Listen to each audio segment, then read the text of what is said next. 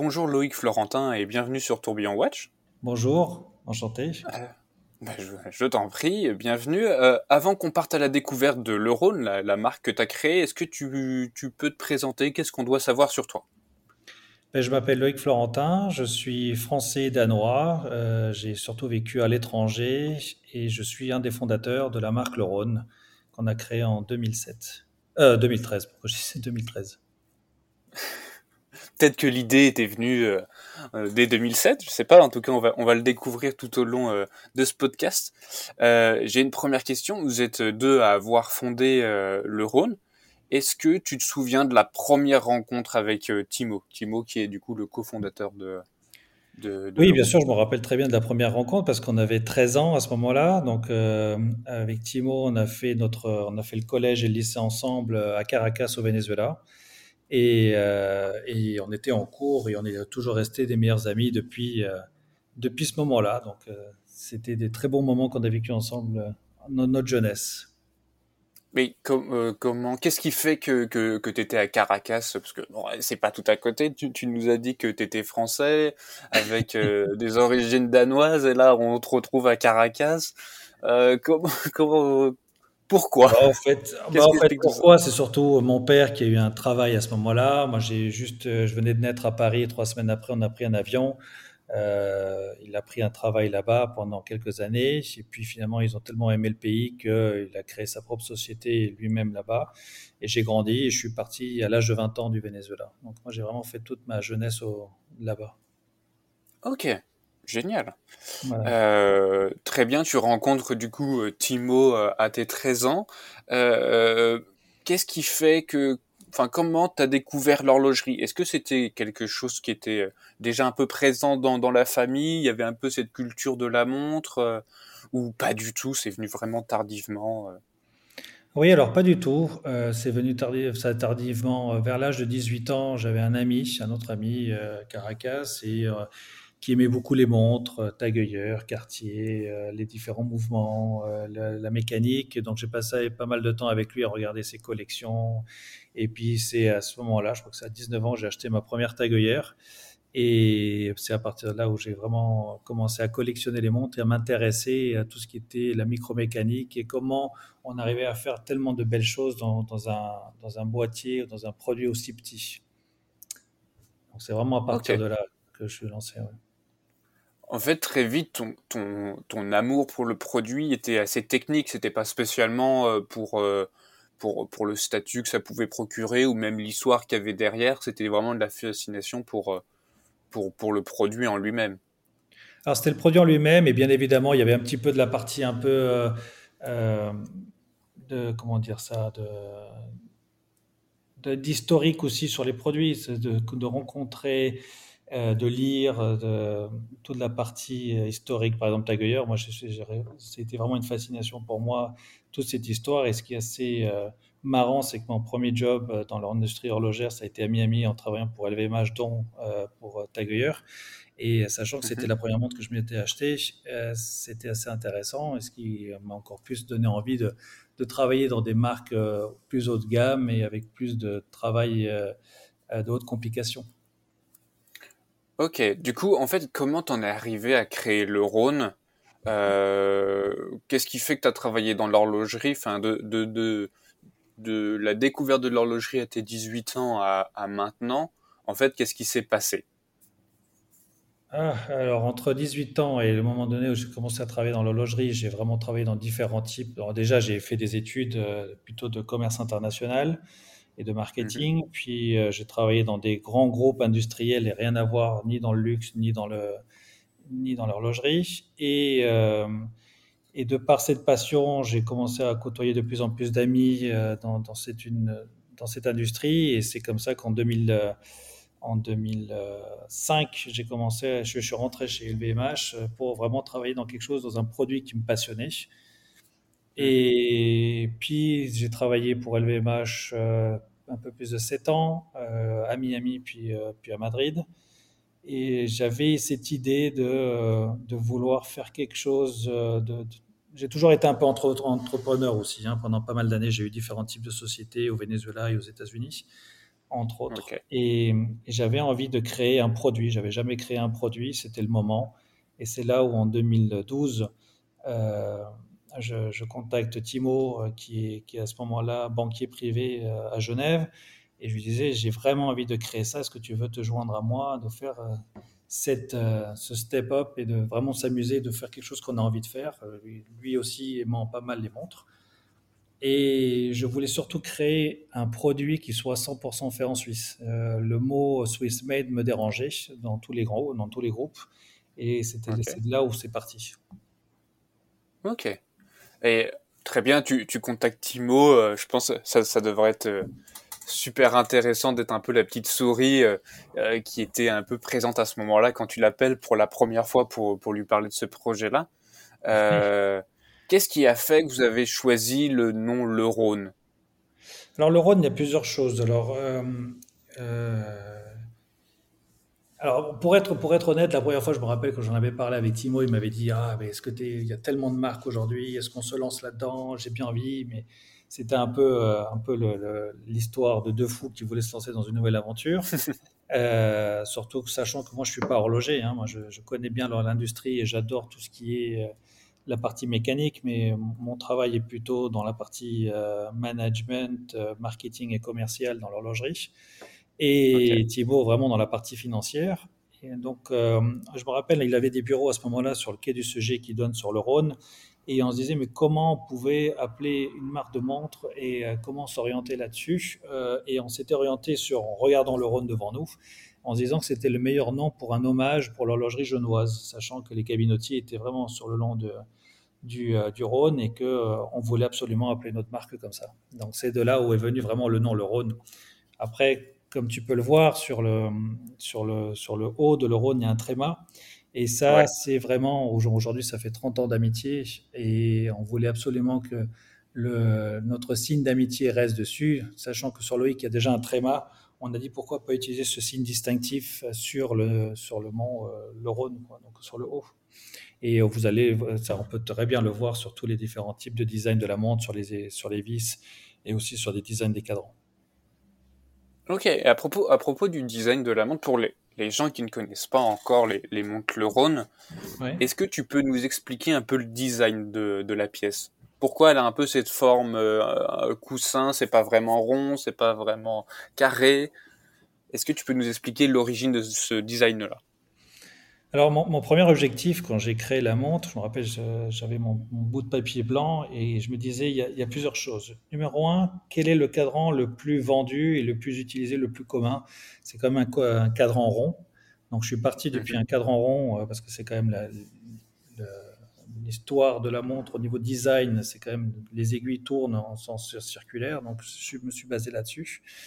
Et après, je voulais autre chose, c'était de dire que c'était la montre vintage de demain comment faire ce design-là? Donc, c'est là où je me suis inspiré de, ce, de, ce, de cette lunette un peu tonneau avec un cadran rond qui change, qui donne vraiment assez rapidement le, ton du niveau du design sur, sur, la montre, surtout sur la Road Racer. Et à ce moment-là, sur le premier montre qu'on a développé, qui s'appelle la Road Racer, donc en 2013, c'est un modèle qui est quand même aussi inspiré des voitures euh, vintage des années 1960, fin des années 60, comme la Camaro, euh, comme, euh, comme les Mustangs, tous ces, tous ces voitures, d'où le nom Road Racer, hein, tous ces muscle cars. Et euh, on peut aussi très bien le voir sur ce que moi j'appelle le capot. Donc c'est la partie à midi ou à 6 heures, juste après le, la lunette, et qui a un, une forme un peu comme le, capot de ces, de ces voitures-là de l'époque. les moteurs étaient un peu, un peu plus gonflés, et donc il fallait bouger et adapter le capot pour faire rentrer ces, les moteurs dedans. Et, et on peut voir tous ces petits détails qu'on a mis sur la montre euh, par rapport à cette inspiration.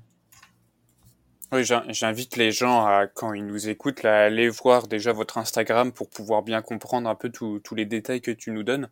Et c'est vrai qu'on comprend maintenant beaucoup plus euh, le produit. C'est vrai que c'est un peu, c'est un peu bête dit comme ça, mais euh, on voit, on voit beaucoup de montres. Les montres, de manière générale, peuvent assez facilement se, se ressembler si on n'a justement pas ces explications-là le fait qu'au niveau des cornes, entre euh, ce qui va venir euh, prendre le, bracelet bracelet, il y ait un peu cette partie un petit peu, un peu plus importante, que ça fasse référence du coup au capot. On comprend beaucoup plus pourquoi la montre, enfin pourquoi la montre a ce design-là.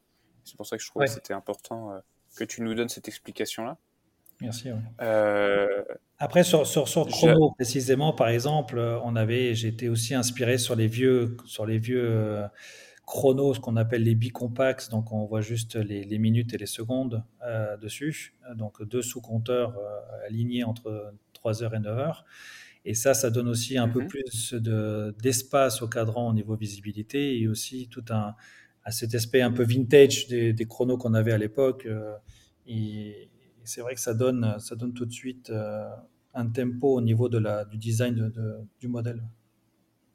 Ouais, non, j'adore. En plus, le, le, brossé là sur la lunette euh, donne vraiment de l'allure à la pièce. Euh, on a l'impression que si on la laisse poser sur le bureau, elle va partir toute seule. c'est la remarque que je viens de me faire. L'une des choses vachement importantes lorsqu'on on crée une marque, parce que tu as créé une marque, une marque horlogère, bah, mhm. il faut bien euh, vendre les pièces. Comment on fait Comment fait-on pour développer un réseau de distribution? Alors, et pourquoi, et euh, pourquoi on doit en avoir un? C'est ça, je pense. Euh. Alors, il y, a, deux, il y a deux réponses à cette question. alors, moi, je viens déjà de l'industrie horlogère, donc j'ai travaillé sur toute cette stratégie de distribution pour des grandes marques horlogères. Et bien évidemment, le Rhône est parti là-dessus. Donc, on est parti d'abord sur ouvrir tous les meilleurs points de vente dans le monde parce qu'il y a quand même une, une, appréciation du client final de dire on est dans tel et tel point de vente et ça leur donne une, sécurité par rapport aux produits. Mm-hmm. Euh, ayant moi travaillé pendant 15 ans là-dedans, c'était assez facile de reprendre tous mes contacts et d'essayer d'ouvrir des points de vente et d'avoir de la visibilité, de, de créer des événements. Euh, mais on s'est quand même rendu compte aujourd'hui que euh, au niveau des marques très niches comme les nôtres, euh, et encore plus dans des moments comme 2020 et 2021, on a, on, a, on a un avantage de proximité avec nos clients en ayant une production de moins de 300 pièces par an.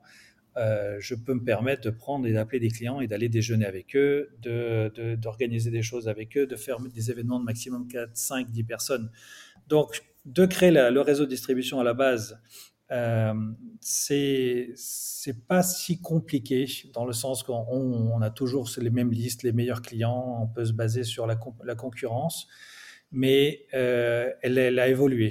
Et là, vraiment, euh, là, je me rends compte, surtout en 2020, avec tout ce qui s'est passé, avec les, restrictions sanitaires, le non-voyage, je voyageais presque 80% de mon temps. Aujourd'hui, on essaie de changer l'attitude de la marque pour essayer de vendre et de créer un autre type de réseau et une autre façon de vendre qui, est beaucoup plus euh, humaine, on va dire.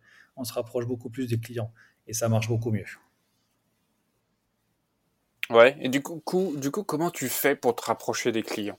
C'est quelque chose que, que, que j'essaye de comprendre et peut-être qu'on peut essayer de faire comprendre aux gens c'est vrai que, alors, il y a des marques qui vendent en propre, d'autres qui vont passer par un réseau de distribution. C'est vrai que 2021 a un peu rebattu les cartes où, les marques se sont dit, et tu le disais parfaitement bien, euh, il faut peut-être qu'on se rapproche de nos clients finaux pour même savoir ce qu'ils veulent ou même euh, savoir s'ils vont bien. C'était euh, quelque chose que plusieurs marques avaient fait, de recontacter, d'être très présent vis-à-vis -vis de leurs clients pour prendre des nouvelles. comment tu fais pour créer ce presque ce sentiment de proximité avec tes clients? Euh, je pense que déjà, il y a la personnalité euh, de, chacun. Hein. Moi, je suis déjà quelqu'un de très, humain, de très vrai, euh, et j'aime bien passer du temps avec les gens, donc ça, c'est sûr, c'est à mon avantage. et après, j'essaie de vraiment de créer des, des, expériences, et les expériences fonctionnent énormément. Ça veut dire que je vais prendre des clients, par exemple, qui ont déjà des montres, qui veulent profiter de faire quelque chose. Alors, comme quoi, comme aller visiter des châteaux euh, à Bordeaux, j'ai des amis qui ont des, très beaux châteaux comme Angélus ou autres. Et on peut aller déjeuner ou dîner avec les propriétaires. Et puis à ce moment-là, eux, ces clients-là qui sont venus, eux ont invité trois, quatre amis en plus. Et finalement, mhm. de passer deux, trois jours avec eux, on se rend compte qu'on a euh, vraiment créé un, lien. Euh, c'est vraiment du bonding. Et, ça devient presque des amis au fur et à mesure, parce qu'on essaie de se voir au fur et à mesure dans les années. Eux vont vouloir inviter d'autres amis, et ainsi de suite. Et on a de plus en plus de clients. Et pour moi, c'est les meilleurs clients parce que, un, ils sont répétitifs, ça veut dire qu'ils reviennent. Mais ils reviennent mhm. pas seulement parce qu'ils euh, aiment le produit, mais parce qu'ils aiment l'ambiance dans laquelle ils sont en train de passer grâce à, grâce à nous, grâce à la marque. Ok, Et, c'est vrai que quand, on est très gros, euh, c'est beaucoup plus compliqué. On a, on a des contraintes de volume, de, des pièces en stock, il faut les vendre. Donc, c'est plus du tout la même façon de vendre. Donc, c'est une opportunité pour nous et c'est qu'en plus de ça, quelque chose qui est vrai dans notre, dans, notre être et qu'on veut vraiment passer du bon temps avec les gens. Moi, j'ai appris que je veux plus travailler avec des gens avec qui j'ai plus envie. Euh, hmm. Si les personnes sont, sont pas, on passe pas un bon moment, mais j'ai compris que je passe plus de temps, j'essaie plus de, de, pousser ce, ce moment-là. Et, dans mon travail, en étant fondateur et propriétaire de cette société, je me rends compte que grâce à ça, j'ai beaucoup plus de possibilités de passer du bon moment. Et quand, quand on en passe, et quand c'est le, mot est vraiment la, partie vraie, euh, de passer un vrai bon moment.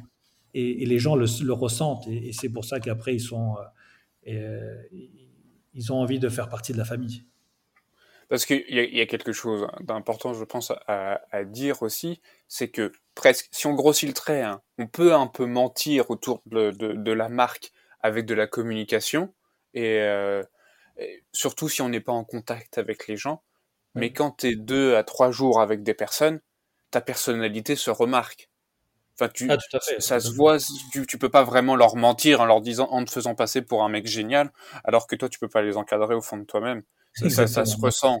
Et ça, je le fais plus de toute façon. J'ai dû le faire, bien évidemment, dans mon métier, parce qu'on me disait, c'est un bon client, mais aujourd'hui, c'est pas le cas. C'est vraiment, c'est, je, pense que, comme, comme tu le dis, c'est, ça, ça, ça, se ressent dans les deux, dans les deux cas, hein, que ce soit le client ou la partie de la marque aussi, dans cette expérience, dans ce moment-là de, qu'on vit ensemble. Euh, avec toutes ces personnes que tu as pu rencontrer, je pense que tu dois avoir des clients de par le monde. As, comme tu disais, avant que le, le, Covid arrive, tu voyageais à 90% du temps. Euh, Est-ce que tu as une anecdote à nous, à nous raconter, un truc que tu as vécu et qui t'a marqué et, euh, dont tu te souviens encore aujourd'hui? Euh, C'est une bonne question. une anecdote. Non, pour moi, ce qui, est vraiment impressionnant dans cette, euh, euh, euh, histoire que je suis en train de vivre avec le Rhône, c'est, le nombre de gens que j'arrive à rencontrer dans le monde et comment le monde est petit aussi.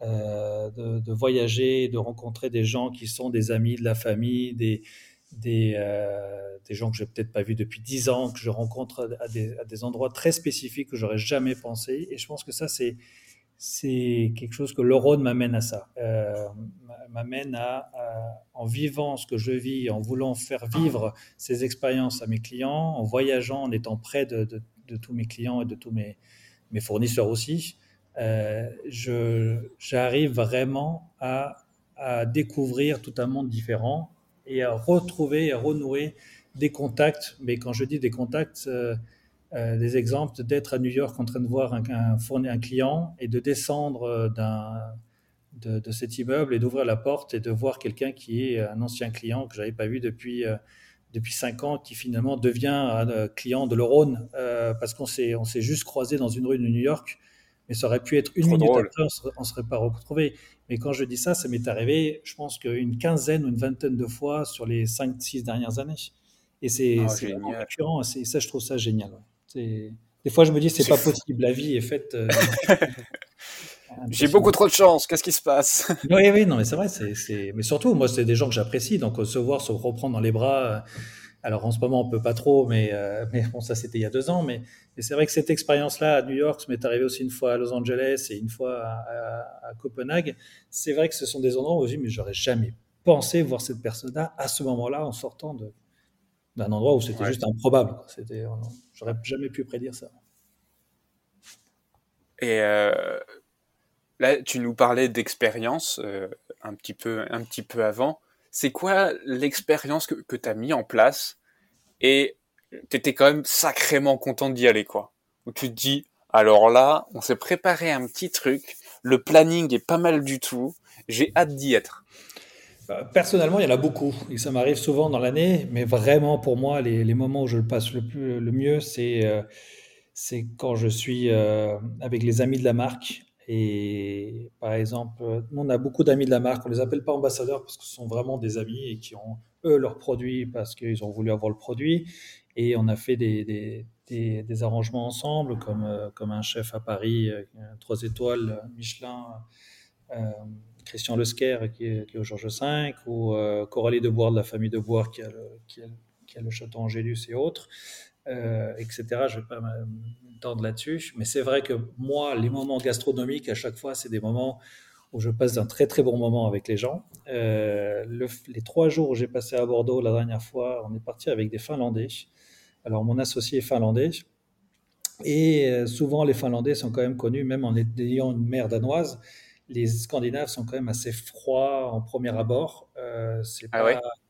Oui, généralement par rapport au latin qui va tout de suite te prendre dans les bras, il va te dire on va aller boire, etc. Le, le, le, Scandinave euh, prend vraiment son temps de te connaître avant de vraiment s'ouvrir. Il y en a passé trois jours à faire, euh, je sais pas, on a fait une dizaine de châteaux, des déjeuners, euh, des balades et autres. Je m'attendais pas que ce soit un, un, si beau succès. Et je parle même pas au niveau commercial parce que ça, heureusement, très bien. Mais c'était le reste. C'est des gens euh, je, à Noël, je suis, allé à, je suis allé à Marbella passer des vacances euh, avec ma famille là-bas. Et, j'ai rencontré une des clientes euh, qui était avec nous, une Finlandaise qui habite là-bas, et on a fait des déjeuners, mais en tant qu'amis. Et ça, c'est, mm. je trouve génial. C'est, vraiment ça qui est top. Mais c'est vrai que je me disais, ça va être bien, je connais bien la Coralie, ça va bien se passer. Mais quand on voit que 10 personnes sont des gens qui ne se connaissent pas très bien non plus, mais on arrive à faire en sorte que ça, il y a une osmose dans, dans dans cet événement, c'est juste fantastique. Ouais. presque ce qu'on pourrait retenir de l'Euro, c'est des expériences et, euh, et du vrai, de, de l'humain. Ben, alors, ce que tu dis, c'est bon, c'est on a utilisé ce que tu dis dans notre dans notre slogan.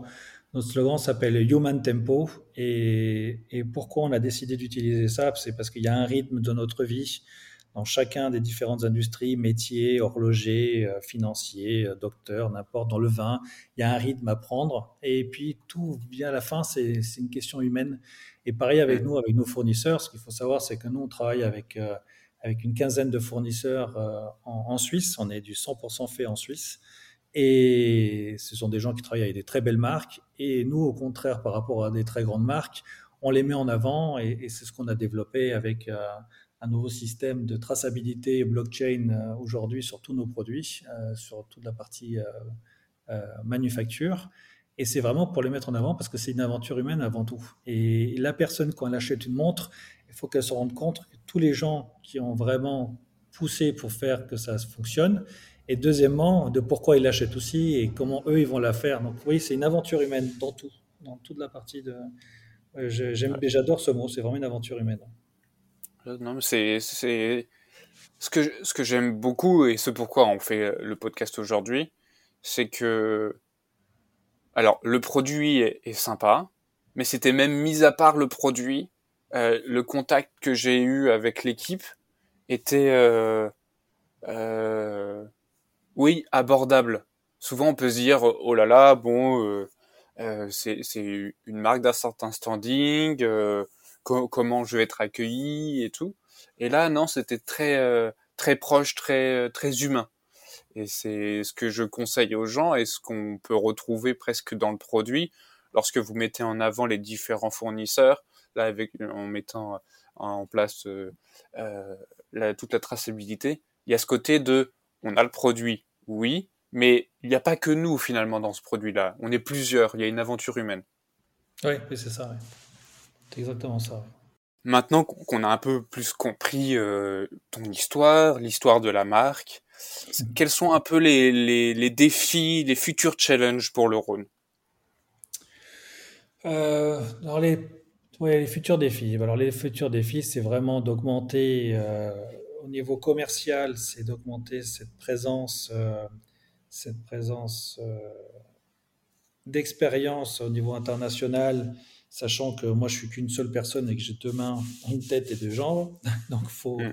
ça va être la partie de comment essayer de, de, de créer la même ambiance avec des nouveaux, des, nouveaux partenaires qui puissent nous aider à, développer ça dans le monde. pareil aussi de, de, grandir au niveau ressources humaines, ça c'est très important. On a commencé déjà à grandir un peu en 2021, on a, on a, on a rajouté 1,5 de 40 ans plus. Donc ça, c'est bien pour notre marque qui était déjà, on était une petite équipe et on grandit au fur et à mesure. Mais ça, ça va être, c'est le, défi. C'est vraiment la partie humaine, la capitalisation d'embaucher du staff et de préparer toutes ces expériences pour que moi, je n'ai plus qu'à voyager et, passer du temps avec les clients. Ça, c'est vraiment le premier objectif. Euh, et le deuxième objectif, c'est euh, on est en train de développer, on a, on a, on a, même en étant une marque aussi jeune et qu'on a déjà des produits qui sont, euh, qui sont quand même relativement récents. On a quand même fait pas mal de modifications pour améliorer nos produits. Hein. On, est, on est quand même dans une phase d'apprentissage aussi. par exemple, là, cette année, on lance une nouvelle 41 mm euh, avec un nouveau système d'interchangeabilité de, bracelets, euh, avec un nouveau matériau. Donc, on essaye aussi de se challenger à ce niveau-là et on écoute beaucoup nos clients. Et ça, ça va être les, les challenges vraiment des deux prochaines années. Ok. Ben, génial. Là, tu nous avais un petit peu parlé de ton métier, les différents voyages que, que tu as pu faire et que tu, que tu vas faire, les expériences que tu as pu vivre. Qu'est-ce qui te plaît le plus dans ton métier? Qu'est-ce qui te donne un peu le sourire et tu dis, ah, tous les matins, tu dis, ah, ben, je suis content, euh, je suis content, je, je vais travailler, quoi. Euh, déjà, il y a quelque chose qui est, vraiment touchant, c'est de voir que des gens, et ça je m'étais pas trop rendu compte, et ça fait pas longtemps, hein, on était en train de travailler sur, euh, sur toute une nouvelle levée de fonds sur l'entreprise, et, je me suis aperçu quand même que euh, le nombre de gens qui portaient notre montre au poignet, et, et je me rendais pas compte à quel point c'était important ça déjà, à quel, niveau on avait déjà passé certaines barrières, quel est le le prix moyen, combien de gens ont acheté des pièces uniques, combien de gens ont développé des, modèles de haute complication double tourbillon, des répétitions minutes avec nous pour eux et qui nous font confiance. Et, et toute cette préparation, c'est juste un moment de bonheur. Moi, quand je passe énormément de temps, soit avec mes équipes, soit avec les clients, pour savoir ce qu'eux ils veulent et vers où on veut aller, ça, c'est, je pense que ça doit faire partie de 80% de mon temps. Et, c'est vraiment un moment que j'apprécie énormément. Oui, parce que presque si on devait euh, résumer euh, ton travail et le travail de, de fondateur, de, de CEO, c'est être une éponge vraiment, c'est de, de, de, capter tous les retours, d'écouter les gens pour après euh, te permettre à toi de, de mener ton bateau. quoi. Exactement, tout à fait, c'est exactement ça. Mais bon, je suis quelqu'un qui aime bien écouter, je suis quelqu'un qui aime bien être en relation, de comprendre. Euh, et, et ça, c'est vraiment, ça, ça, fait partie vraiment, je te dis, 80% de mon temps, c'est vraiment ça. Ouais. C'est vraiment que du plaisir pour moi, ça. Et j'adore voyager. J'ai toujours voyagé dans ma vie, donc. Euh, bah oui, attends, euh, à trois semaines, j'étais déjà dans l'avion. exactement. C'était prévisible. Oui, mais c'est vrai que euh, quand je voyage, j'adore connaître des différents. Moi, j'ai voyagé, j'ai vécu aussi dans beaucoup de différents pays. Et le fait de rencontrer à chaque fois des, des différentes cultures, de comprendre leurs leur euh, projets ou de comprendre aussi leur, leur, leur, façon de voir sur notre produit, il y a toujours de l'information et c'est toujours bon à prendre. Et j'adore échanger là-dessus. Ok. Quel conseil tu donnerais à un jeune qui s'intéresse à l'horlogerie Qu'est-ce qui, toi, t'a permis de, de, créer un peu ton bagage horloger?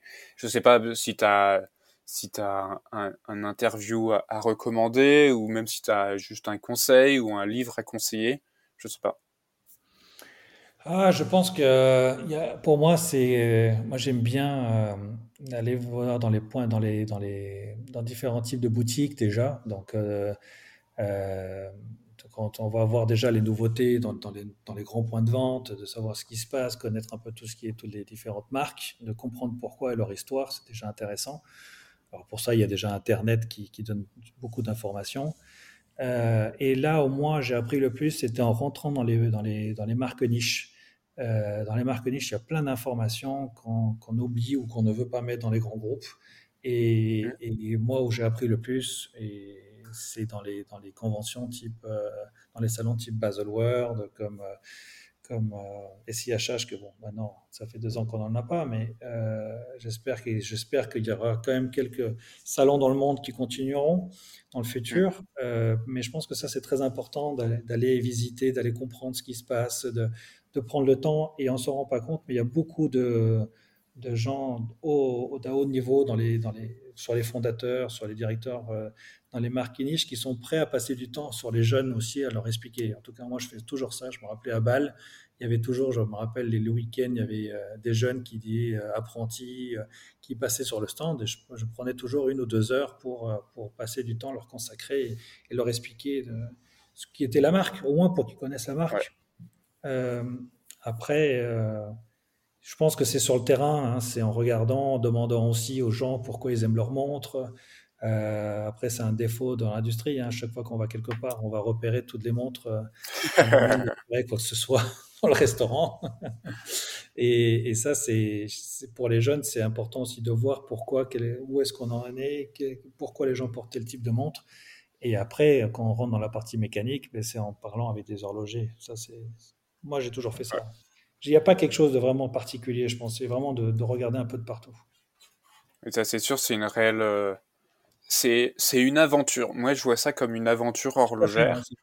C'est euh, partir à l'aventure, aller, aller questionner les gens. Et, et c'est ce qu'on fait avec Tourbillon Watch. Si on a ce podcast-là, c'est euh, pour permettre à d'autres de découvrir à la fois des marques, découvrir l'univers des, des, indépendants et, et donner l'opportunité à comme toi, des créateurs de marques, de justement pouvoir euh, s'exprimer, de pouvoir expliquer euh, leur, leur passé, leur vision et, euh, et, de pouvoir le partager. Faute de pouvoir se, se dédoubler, ils le font le temps d'un instant.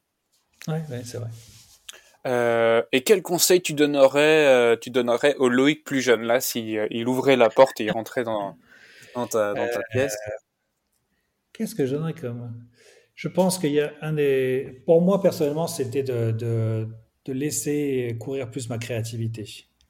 Ah ouais. Euh, euh, je me suis rendu compte que je suis rentré dans des moules, dans les groupes, que tu, tu vas dans certaines directions et que grâce à l'Eurone, j'ai euh, découvert énormément de choses de, créativité, que ce soit dans l'horlogerie ou même dans d'autres choses, hein, que ce soit manuel à la maison. et, et, ça, oui, ce sera un des seuls conseils, c'est c'est lâche-toi, profite. Euh, y a, y a que, c'est que pour toi, c'est que du bien pour toi d'être plus créatif et de créer des choses. Ok. Et dernière question, là si tu devais sortir ta petite boule de cristal pour prédire le futur, pour toi elle ressemblera à quoi la montre du futur? Euh, La montre du futur. Euh, qu'est-ce qu'on pourrait dire sur la montre du futur? Tu sais, c'est une, question. Euh, j'ai entendu la réponse que tu avais fait, que Marco t'avait fait à l'époque. J'ai trouvé ça intéressant euh, parce que lui il parle de, sa marque et je trouve que euh, chaque, elle va. J'ai pas la réponse. Vraiment, la montre du futur, j'ai pas la réponse parce que la, là, là, tu me poses une bonne colle. c'est Parce que si on parle de l'amour du futur, par exemple de l'Eurone, euh, ça sera sur comment sera le feeling euh, de la société à ce moment-là, de la société l'Eurone, de la marque, et mhm. de comment on voit certaines choses à ce moment-là.